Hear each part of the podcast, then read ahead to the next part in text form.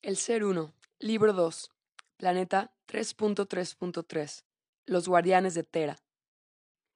Pregunta 216. ¿Cómo son las criaturas que se encuentran más cerca del exterior? Estas criaturas aladas viven en las cavernas de Birmania, Tailandia, Camboya, Filipinas, Malasia, Indonesia, al norte y sur de la India, Bangladesh, Nepal y al sur de China.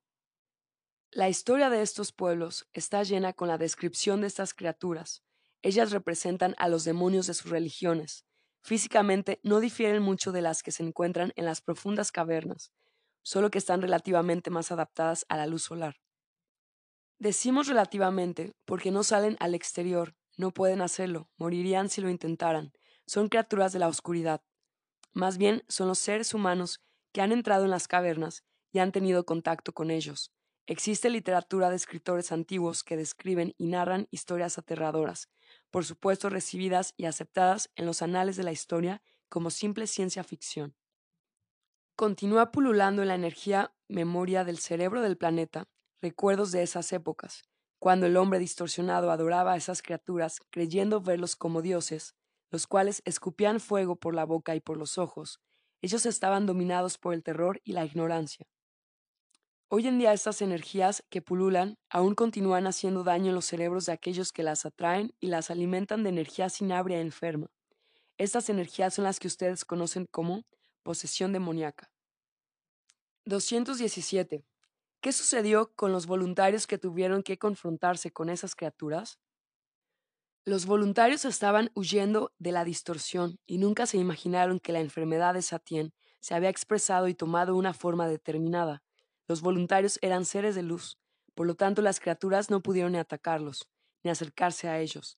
Cuando llegaron a las cavernas profundas, se depararon también con organismos unicelulares primarios. A pesar que estos organismos vivían cerca del fragmento Satien, no se habían infectado. Al estudiarlos descubrieron que no se habían contaminado porque vivían y se alimentaban de los ríos internos de agua cristalina, cuyo afluente nacía del agua que se filtraba por las piedras de cuarzo. El agua era formada por cuarzo liquidificado, el cual provenía de un gran yacimiento que nacía en la base de los polos y terminaba casi en el centro de Tera. Su forma cónica se reflejaba como un espejo. Uno pertenecía al polo norte y otro al polo sur. Los dos triángulos convergían la energía universal. Significaba que el polo norte atraía energía cósmica. Esta pasaba por el cuarzo, se purificaba y la pasaba al otro cuarzo del polo sur, el cual también la purificaba y la emanaba nuevamente a otro planeta que efectuaba lo mismo. Los voluntarios se dieron cuenta que el planeta se encontraba comunicado con otros, que no estaba solo o abandonado. Tera tenía esperanzas. Decidieron viajar hacia los polos siguiendo la trayectoria de los ríos internos, los cuales convergían en uno solo. Viajaron a través del agua. De esa forma se resguardaron de una posible contaminación y se protegieron con los componentes químicos del cuarzo, evitando la enfermedad y el contagio con las criaturas, porque descubrieron que la enfermedad era transmitida solo a través del contacto directo con ellas. Viajaron del centro del planeta hacia el polo norte, siguiendo la ruta del río principal. Salieron por la bahía de Baffin, en Groenlandia. Se establecieron en la superficie de Groenlandia, porque esta tierra les permitía la entrada y salida de sus naves. Podían surcar y viajar por las grandes cavernas y entrar dentro del inmenso yacimiento de cuarzo, el cual abarcaba toda la superficie del Polo Norte. La idea era construir la ciudad interna, porque instalándose dentro del cuarzo se podrían alimentar de la energía universal y así no se contaminarían ni se distorsionarían. Estos yacimientos tenían la forma de dos conos, uno pertenecía al Polo Norte y el otro al Polo Sur, los cuales se encontraban unidos y comunicados por sus puntas. Con el tiempo, las investigaciones y estudios lograron que los dos conos giraran en su propio eje, formando el disco solar que ayudó enormemente en la evolución del planeta y en la elevación del hombre. Hoy en día el disco solar es girado solo cuando es necesario o cuando el planeta se encuentra más alejado del astro Sol, con el propósito de atraer energía cósmica, alimento necesario para el planeta y para los seres humanos que lo habitan. 218. ¿Cómo realizaron el viaje? Esta historia que les estamos contando sucedió hace 300 millones de años tiempo Tera. Nuestra tecnología y ciencia era y es avanzadísima.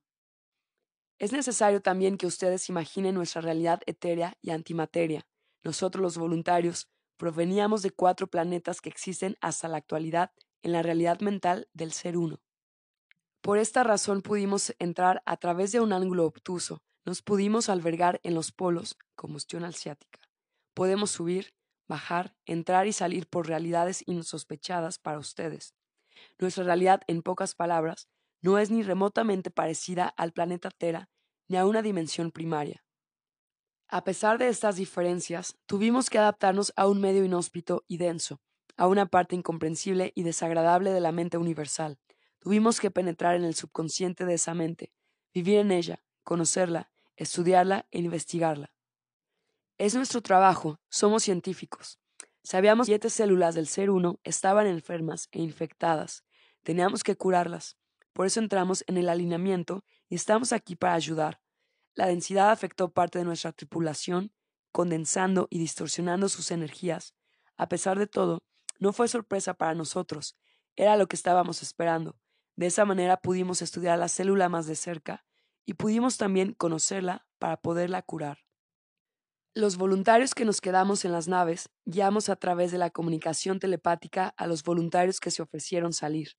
Ellos siempre tuvieron nuestro apoyo y nuestra ayuda tecnológica y científica. Hasta hoy en día los voluntarios densificados del interior y del exterior del planeta continúan recibiendo nuestro apoyo para el avance correcto de la evolución. Los voluntarios que salieron de las naves madres, los cuales se establecieron en las cavernas de cuarzo, se desarrollaron a través de la evolución, adquiriendo características propias del planeta. Conforme el planeta adquiría en su evolución nuevos parámetros de vida y realidad, ellos también transformaban su energía adaptándose a la nueva situación de su existencia. El viaje en forma general se efectuó con las naves de reconocimiento, las cuales estaban preparadas para este tipo de expedición. 219.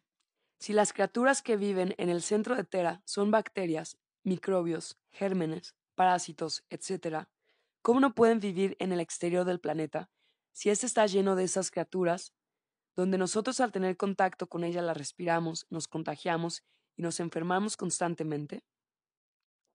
Los virus, microbios, bacterias, parásitos y gérmenes que viven en el exterior son mutaciones a comparación de las criaturas del centro de Tera.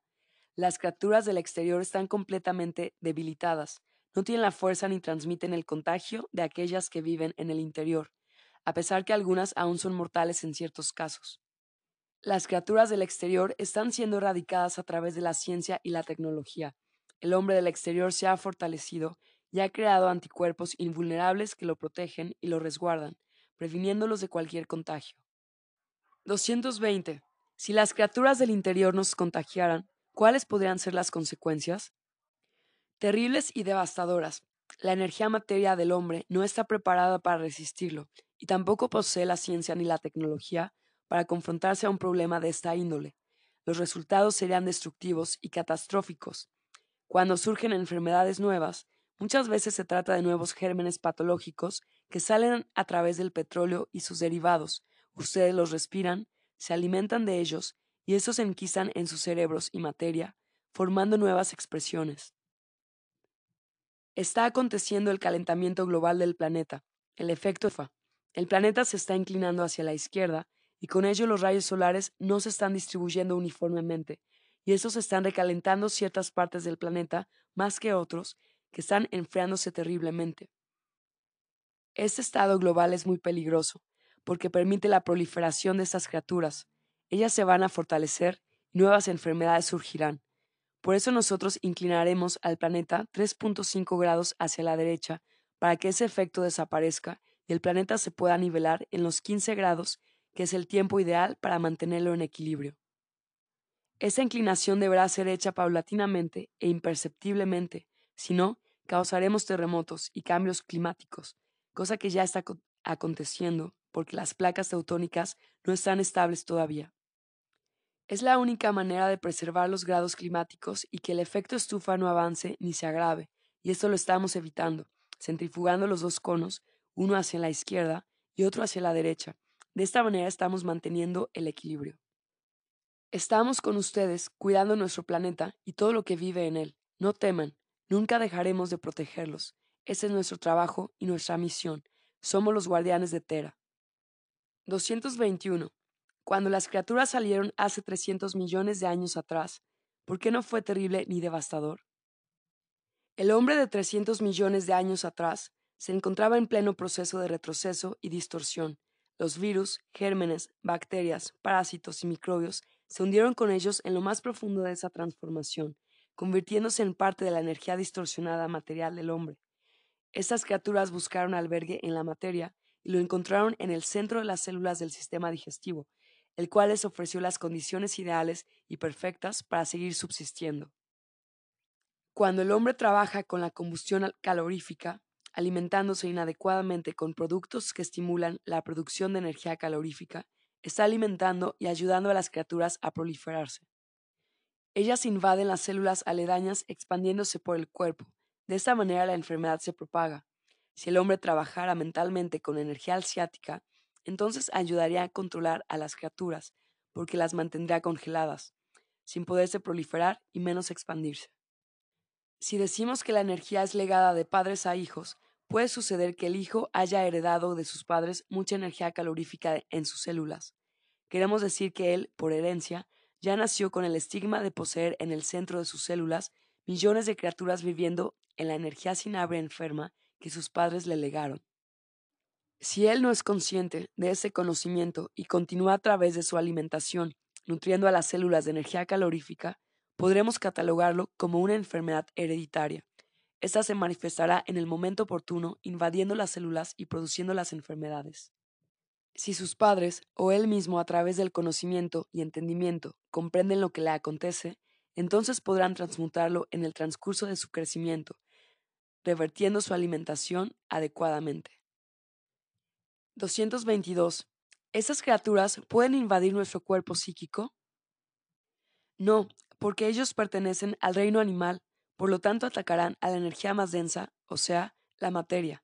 No podemos decir que los virus, gérmenes, microbios, parásitos y bacterias invaden los pensamientos, pero sabemos que existe energía pensamiento sinabria enferma que ataca a los pensamientos. La energía enferma que ataca a los pensamientos no la podemos catalogar como criaturas, simplemente la clasificaremos como una energía sinabria enferma creada y emanada por el cerebro enfermo del hombre. Tenemos que entender que las criaturas y la energía sinabria enferma tienen, al igual que toda la creación, muchos grados, desde los grados más densos, bajos, dañinos, corrosivos, peligrosos, nefastos e inhumanos, las criaturas que viven en el centro de Tera, hasta aquellos que siendo también energía sinabria enferma, son virus, gérmenes, microbios, parásitos y bacterias que viven en el exterior de Tera de un grado menor, los cuales no llegan a causar estragos irreparables. Son energías más leves y menos densas, como por ejemplo aquellas criaturas que transmiten un simple resfriado. 223. ¿Podríamos catalogar a las criaturas que viven en el centro de Tera como un virus extraterrestre? Podemos verlo así. Todo lo existente en el planeta Tera es extraterrestre. El planeta y hasta ustedes mismos lo son. ¿Cuál es la sorpresa? 224.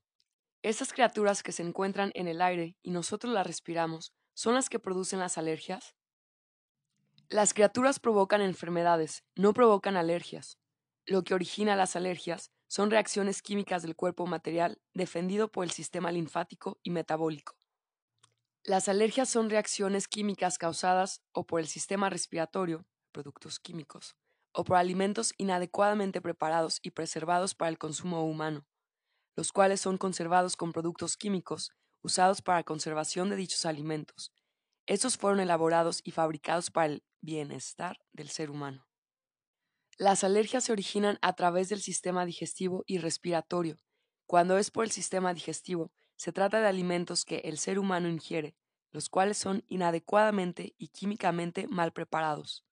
Los jugos gástricos del estómago no llegan a diluirlos, por lo que la sobrecarga química es densa y muy fuerte. El hígado tampoco los puede procesar por la misma razón, pasando esos productos químicos a los intestinos. Los productos químicos no diluidos atacarán las enzimas de los intestinos debilitándolas, las cuales no lograrán deshacer la densidad y fuerza de esos productos con los cuales el alimento fue preparado. Como los alimentos no pudieron ser procesados, los productos químicos pasan al sistema circulatorio y este es el que intoxicará otros sistemas, reaccionando y saliendo por los poros de la piel en forma de manchas, escosor, protuberancias, etc. Los productos químicos comienzan a ser absorbidos por alimentos desde el mismo momento que son cultivados. La tierra es abonada, regada y preparada con esos productos. Las plantas alimenticias son, son fumigadas, para protegerlas de los parásitos y depredadores. Por lo tanto, cuando el alimento llega a la mesa para ser consumido, ustedes no solo están comiendo vitaminas, proteínas, carbohidratos, calcio, etc. Ustedes comen también productos químicos, lo peor de todo es el consumo de alimentos manufacturados y procesados en fábricas para el consumo de los seres del planeta.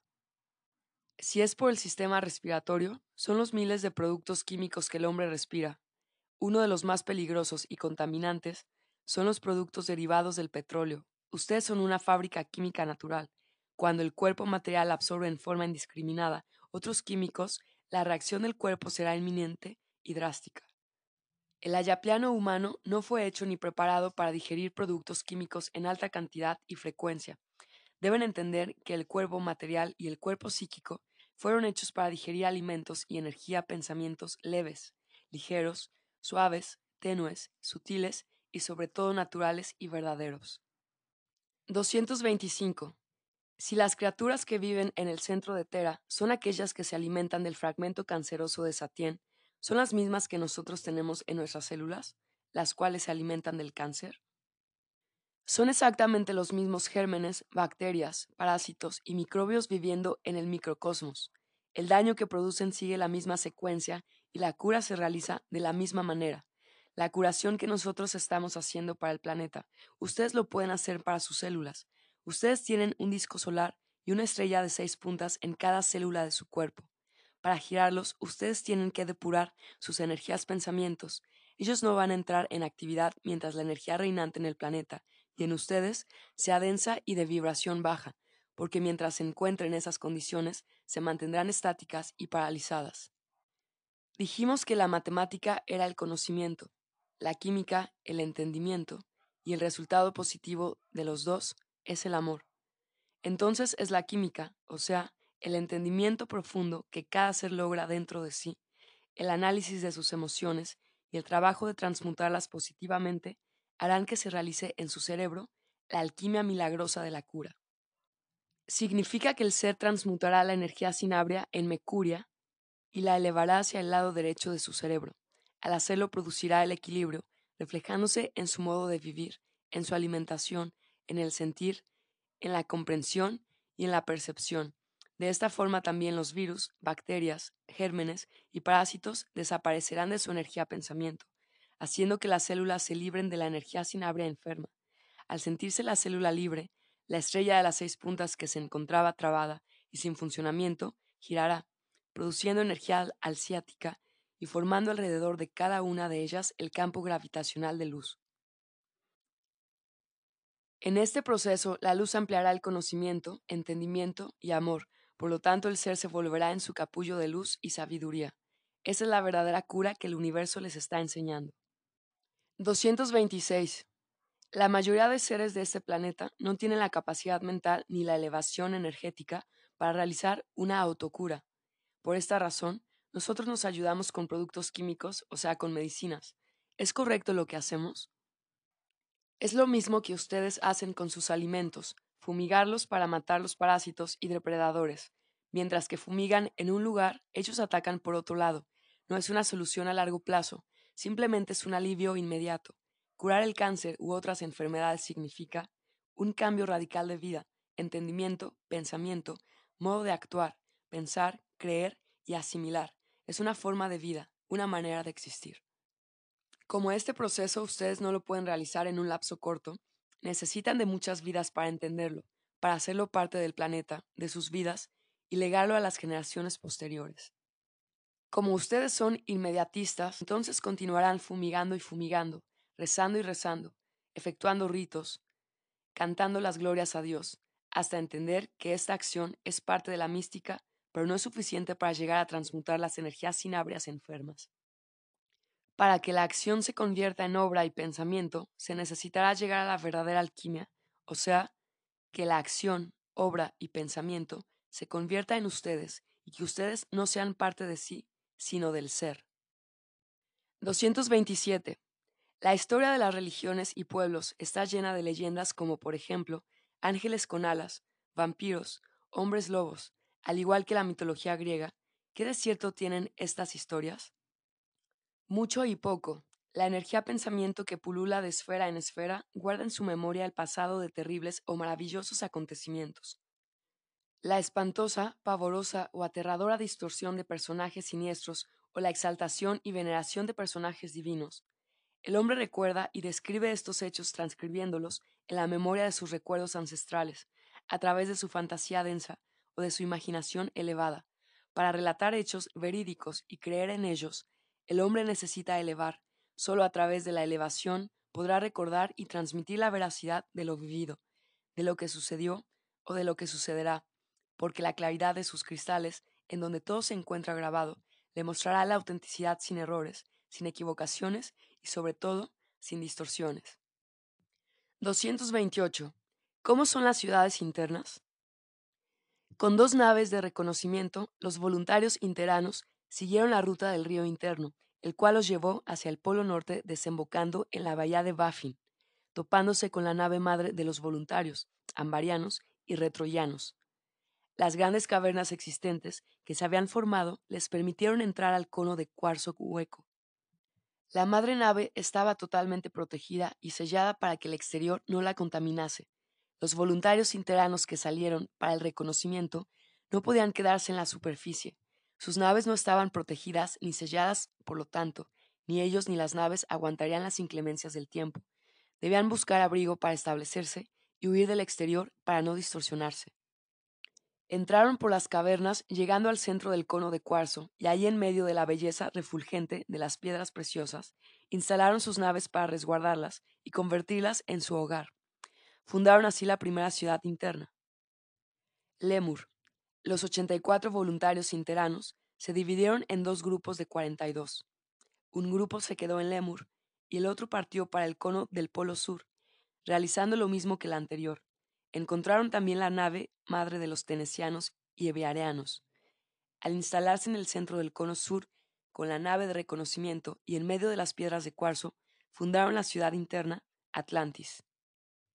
A pesar de todos los cuidados que tomaron los voluntarios interanos, la distorsión alteró de alguna manera el camino evolutivo de estos seres, marcando en su DNA algunas mudanzas. Estas pequeñas mudanzas fueron corregidas y transmutadas a través de la evolución y elevación energética. Las variaciones y mutaciones energéticas se produjeron en la energía materia y al igual que ustedes configuraron características marcantes en su energía que los diferencian hasta hoy en día. Conforme los interanos se acercaban o tenían contacto con el exterior, sus cambios se acentuaban pareciéndose cada vez más a los seres del exterior. Esa transformación gradual entre el interior y el exterior marcó entre ellos nueve grados de evolución y elevación. Estos nueve grados de evolución y elevación de los voluntarios interanos es el albergue que ustedes humanos del exterior deberán encarnar. Después de pasar por los nueve grados de evolución y elevación interana, ustedes se encontrarán aptos para albergarse en los voluntarios ayaplianos que se encuentran en las naves madres. Cuando ustedes lleguen al sexto grado de evolución y elevación en el exterior, podrán encarnarse en el mundo antimateria del grado 1 de los interanos, el cual se encuentra en el Ártico, el cual se encuentra en el Antártico. Significa que al entrar por el Antártico estarán ingresando por el éter. Al estar mentalmente acondicionados al pensamiento interano, se encontrarán preparados para encarnar en la energía materia de ellos. Continuando el avance energético de evolución y elevación, pasarán en el Antártico los primeros cinco grados de evolución y elevación. El alineamiento comenzará en el año 2014. Significa que el cono sur de cuarzo albergará a partir de esa fecha a todas aquellas energías pensamientos del exterior que hayan llegado al sexto grado de elevación en el exterior. Estas energías estarán preparadas para albergarse primero en el mundo antimateria del primer grado de los interanos que se encuentran en la ciudad de Atlantis. Entrarán por la puerta dimensional que se encuentra ubicada en Cusco, Bolivia, parte de Brasil, Chile y Argentina. Sabemos que el alineamiento tendrá una duración de 7.000 años. Es en este periodo que las energías pensamientos de los seres del exterior serán cosechadas, albergadas y preparadas para el regreso a sus respectivos planetas de origen. En el transcurso de la preparación, el cristal cono sur, al igual que la manecilla del reloj, irá subiendo, marcando los 7000 años. Este cristal cono marcará su paso por Suramérica, Centroamérica y Norteamérica, llegando en esos 7000 años a empalmarse con el cristal cono norte, formando un solo cristal. La nave madre del sur se encajará con la nave madre del norte, empalmándose una debajo de la otra. De esta manera, cuando llegue el momento de la partida, los cristales cono sur y norte estarán unidos para la salida definitiva. Los cristales cono son como las manecillas del reloj. Tenemos que entender que la manecilla de las horas, cristal cono norte, y minutos, cristal cono sur, estuvieron un día unidas en el polo norte y que se dividieron en algún momento, esa división marcó el tiempo de cuando nosotros llegamos al planeta como voluntarios y marcará el tiempo en que se producirá nuestra salida. Si ustedes ven el dibujo de los cristales conos unidos por sus puntas, observarán claramente a Cronos, horizontalmente, el dios tiempo, cuyo nombre verdadero es Conos. Si lo ven verticalmente, verán el número 8, infinito. Queremos decir con esta explicación que el tiempo es infinito. Veamos entonces el recorrido de la manecilla de los minutos. Volvamos al principio único, cuando explosionó y se dividió en miles de millones de cristales, los cuales fueron mandados a los confines de su burbuja esfera. Algunos de esos cristales eran más densos y pesados, porque eran aquellas energías ideas que no habían sido entendidas por el ser uno, y por no comprenderlas, las había compactado en su subconsciente, dejándolas propiamente en el olvido. Otros eran energías ideas que al salir de su principio único en forma de cristales, tenían infinitos perfiles geométricos, los cuales se ubicaron y se explayaron en ese universo mental e imaginativo. Estos símbolos geométricos expresaban un lenguaje, un enlace, una comunicación del ser uno. Él había expandido sus ideas y éstas habían tomado formas cristalinas, expresando en ellas la ejecución de sus ideas. Muchas de las ideas en forma de cristales cónicos cayeron en la dimensión primaria, condensándose y convirtiéndose en el esqueleto y la sustentación de las células planetas. Esos cristales cónicos giraban en su propio eje, atrayendo con el tiempo el polvo cósmico. Ese polvo los envolvió de tal manera que los convirtió en globos, en formas redondas, camuflándolos y ocultando sus verdaderas formas cónicas.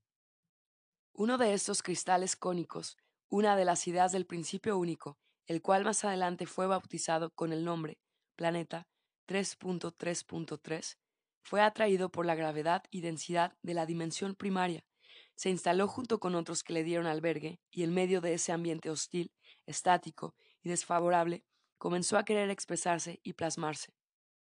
Así se mantuvo por mucho tiempo hasta que todos los cristales que se encontraban en esa dimensión primaria comenzaron a sentir un movimiento leve que los atraía permitiéndoles girar en su propio eje.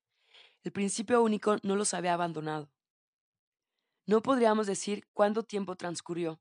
La energía pensamiento del principio único había tomado forma definida. El hombre había sido creado y las dimensiones se concretaron y desarrollaron. El hombre, hijo encarnado del principio único, había llegado a su máxima expresión y ésta estaba encargado de ordenar y diseminar las ideas de su Padre y Creador. Las dimensiones superiores pudieron clasificar a las otras dimensiones, diferenciándolas por la forma de sus cristales. Cada una de ellas poseía los cristales formas que les correspondía.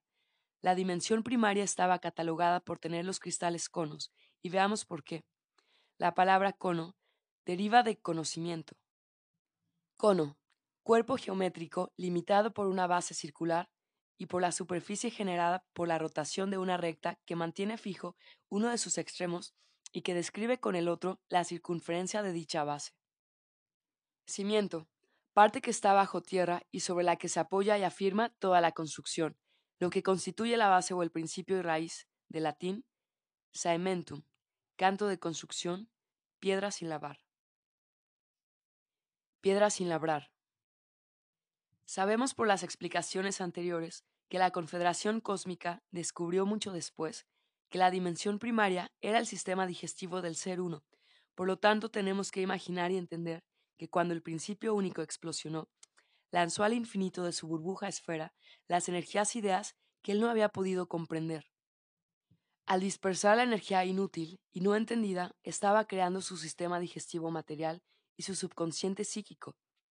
Es importante discernir a través de la imaginación que este sistema por lógica se contaminó por los residuos inservibles y desechos de la imaginación del Creador. La mente universal estaba consciente del proceso que él había activado y por conocimiento natural comenzó a atraer los cristales conos de su mente para que giraran alrededor de su núcleo. Por el movimiento de traslación, los cristales conos de la dimensión primaria comenzaron a rotar en su propio eje, y a través de este movimiento atrajeron los residuos y desechos cósmicos, los cuales se adhirieron al cristal cono por la fuerza de gravedad, empañándolos de suciedad, basura, impurezas e inmundicia. Mientras que esto sucedía con los cristales conos de la dimensión primaria, en otro lado del universo, o sea, en la dimensión secundaria, un planeta llamado Satien sufría de una enfermedad desconocida y contagiosa. La Confederación Cósmica estaba haciendo todo lo posible para que el mal no se expandiera. Desgraciadamente fue inútil. El planeta explosionó y el mal se propagó. El planeta Satien se dividió en siete enormes fragmentos, los cuales viajaron a distancias increíbles, situándose en la dimensión primaria. Al llegar, se sintieron atraídos por siete cristales conos. Los fragmentos enfermos se pegaron a ellos y con la sobrecarga del peso, los siete cristales conos se volvieron lentos y pesados. Esto causó estragos irreparables en su desarrollo y evolución.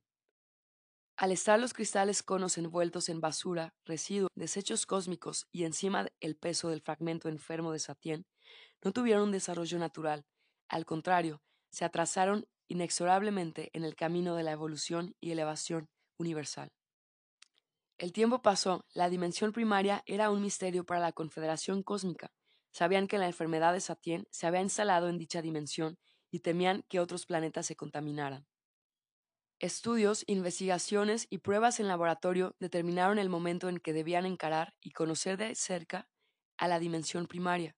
Ubicaron los planetas que absorbieron los fragmentos de Satien y agradecieron al universo por haber mantenido esos fragmentos debajo de capas y capas de basura cósmica por esa razón la enfermedad de Satien no se había expandido hacia otros planetas aledaños. Eran siete planetas que estaban contaminados. La Confederación Cósmica colocó todo su conocimiento y esfuerzo para curarlos. Lo primero que hicieron fue crear un cristal cono psíquico paralelo de antimateria para contrarrestar la falta de vibración y rapidez que le faltaba al cristal cono materia. Como éste había sido dañado y opacado por el fragmento enfermo de Satien, y cubierto de basura cósmica, lo que debía estar grabado en él, o sea, el DNA universal natural, no funcionaba. La grabación de su DNA se había distorsionado. Tuvieron que crear un cristal cono mental para contrarrestar al otro que no operaba normalmente. Construyeron con el conocimiento, entendimiento y amor un duplicado. Crearon una mente paralela con el DNA correcto para que comandara y diera las órdenes al planeta, ya que el otro cono materia estaba perjudicado e inservible. El cono materia del planeta se encontraba casi estático, giraba lentamente y con mucha dificultad. La falta de fuerza evitaba la pulverización de la basura cósmica para convertirla en polvo cósmico. Por este motivo, el cuerpo material del ser uno no puede absorberla y mandarla a otras creaciones. Los residuos se conglomeraban y se petrificaban, haciéndose cada vez más pesado y macizo. El esfuerzo era tan grande que no podía girar en sí mismo. El cono antimateria dio su primera orden. Hágase la luz. Eran las doce en punto y la luz fue creada. El cono antimateria se colocó frente al cono materia y como las manecillas del reloj, doce horas, mediodía, crearon la atmósfera y permitieron que los rayos del astro sol pudieran entrar y calentar los residuos y desechos cósmicos. Al hacerlo, el calor los diluyó y evitó la petrificación, con ello el peso disminuyó y aligeró el movimiento del cristal cono materia. Al ser menos pesado y más leve, Tera pudo acelerar su rotación y pudo también encajarse en el movimiento universal de traslación. Había pasado diez minutos. Hágase el agua. Eran las doce con diez, el reloj había comenzado a marcar el tiempo. Al igual que el minutero, el cristal cono antimateria comenzó a marcar el tiempo en el plano evolutivo, 600 millones de años en una hora de 60 minutos, 30 minutos para la evolución y los 30 restantes para la elevación. Cada 10 minutos se creó un elemento. El cristal cono materia de cuarzo, por el calor de la luz, liquidificó sus seis primeras capas y el agua brotó a la superficie del planeta ayudando a que la basura cósmica no se petrificara, que más bien se diluyera. Así la superficie se mantendría blanda y suave. El agua creó la atmósfera necesaria para que la vida se desarrollara. El reloj marcaba las doce con veinte. Hágase la tierra. El minutero partió de las doce veinte y no paró hasta llegar a las doce treinta.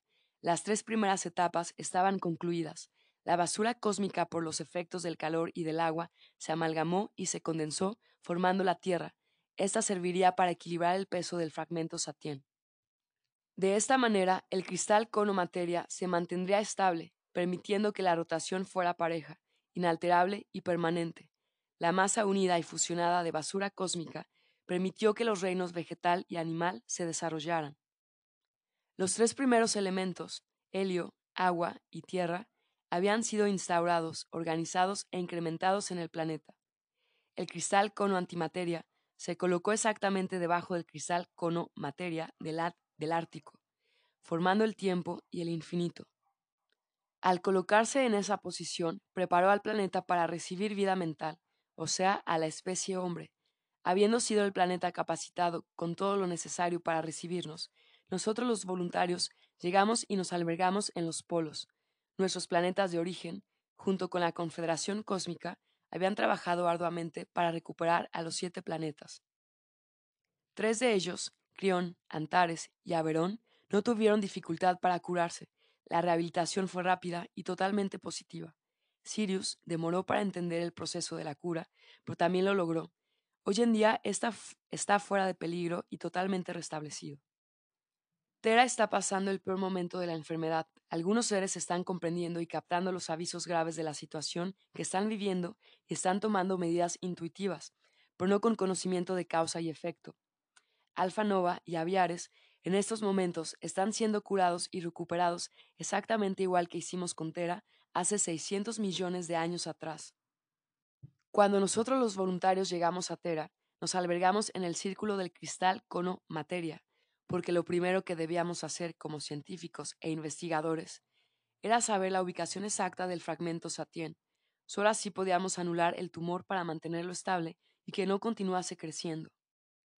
Naves de reconocimiento entraron dentro de los intestinos de la célula tera, llegando a la base del cristal cono materia. Al estar este cono empañado y cubierto por, los, por el fragmento Satien, los cristales cono materia y la antimateria no se podían comunicar, entonces liquidificamos parte del cristal cono materia, produciendo con ello una centrífuga artificial donde el cono materia giraba expandiendo el agua hacia los lados.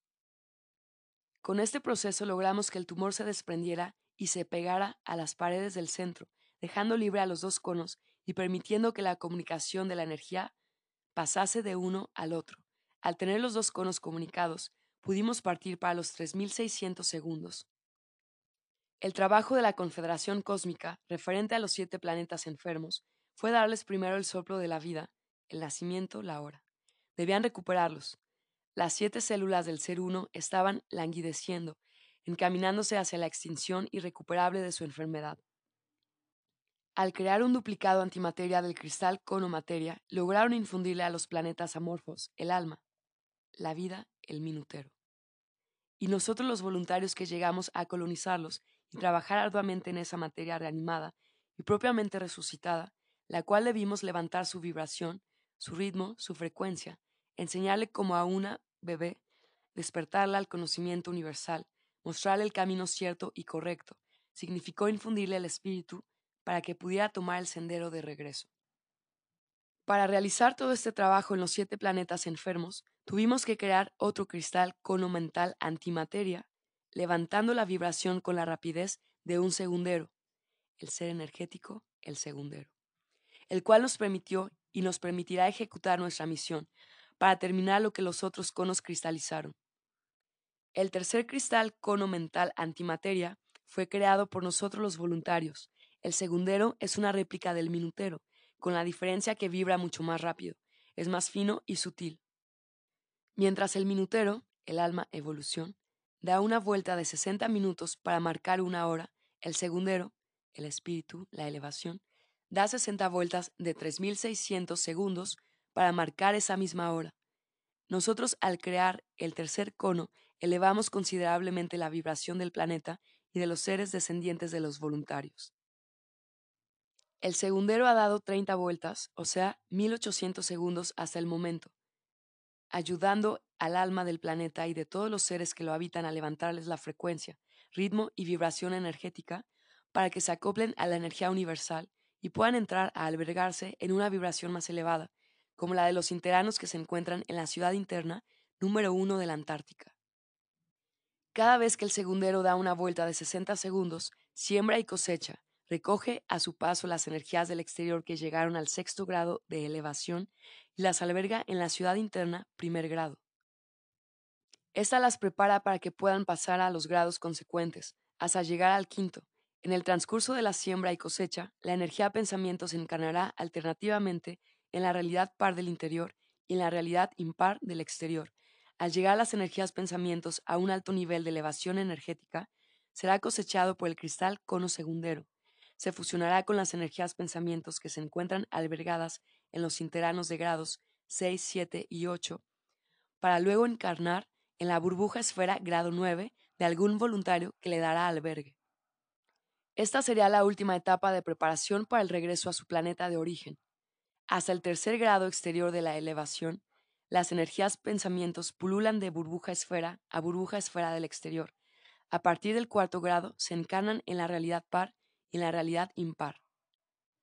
Este viaje de afuera hacia adentro y viceversa se realiza a través del cristal cono segundero. Cuando el segundero pasa por los lugares donde las energías pensamientos llegaron al sexto grado exterior, o aquellas que ya se encuentran entrando y saliendo del interior al exterior, las cosecha, las lleva consigo y las deja en el grado y lugar donde pertenecen. Podríamos decir que es el ovni que las energías pensamiento necesitan para trasladarse de un lugar a otro dentro de la realidad antimateria y planetaria. 229. ¿Por qué la primera orden o comienzo de rectificación de Tera comenzó a las 12, o sea, al mediodía? Por las explicaciones dadas, fueron 600 millones de años para preparar al planeta y otros 600 millones para rectificarlo. Sumados los dos tenemos el número 12. Son 1.200 millones de años que demorará este proceso. Nos falta para completar 300 millones de años. Queremos decir que la mayor parte del camino, o sea, 900 millones de años, ya fueron recorridos. En los 300 millones de años que faltan, la rectificación deberá estar terminada la primera parte de la descendencia de los ayaplianos totalmente recuperada. Si decimos que cada hora son 60 millones de años, entonces faltan aún 4 horas y 30 minutos. Son 270 millones de años para terminar la primera parte del proceso. Cuando el reloj planetario Tera marque las 5 horas, el proceso de rectificación y recuperación de los primeros descendientes distorsionados habrá comenzado el segundero pasará por el elemento número 5, o sea, el éter. Durante 300 millones de años cosechará las energías pensamientos que se encuentren en él y las llevará al elemento número 6, o sea, el helio, para ser preparadas para el viaje de regreso en la nave madre que los estará esperando. Siempre dijimos que el 5 se empalmaría con el número 6, formando el 8, que significa infinito y sin límite. 230. Los cristales que forman el esqueleto de Tera son cónicos. ¿Cómo eran los de Satien y cómo son los de los demás planetas y satélites? Satien pertenecía a la dimensión secundaria. Sus cristales habían sido creados para trabajar para el sistema circulatorio del ser uno. Ese sistema tiene sus cristales cuadriláteros. Cuadrilátero, referido a un polígono que tiene cuatro lados. El rectángulo y el rombo son cuadriláteros. Tenemos que entender que los cristales contienen en sí mismos la secuencia matemática universal. Son siempre los mismos, solo que a través de la evolución y elevación, y dependiendo de los grados en donde pertenecen, se van puliendo hasta llegar al círculo. Podemos decir que parten del triángulo plano hasta llegar al círculo dimensional. es imposible definirlos. Son millones de formas, colores, signos, etc., que los clasifican y determinan. Círculo. Área o superficie delimitada por una circunferencia. Curva plana o cerrada, cuyos puntos equidistan de otro, llamado centro.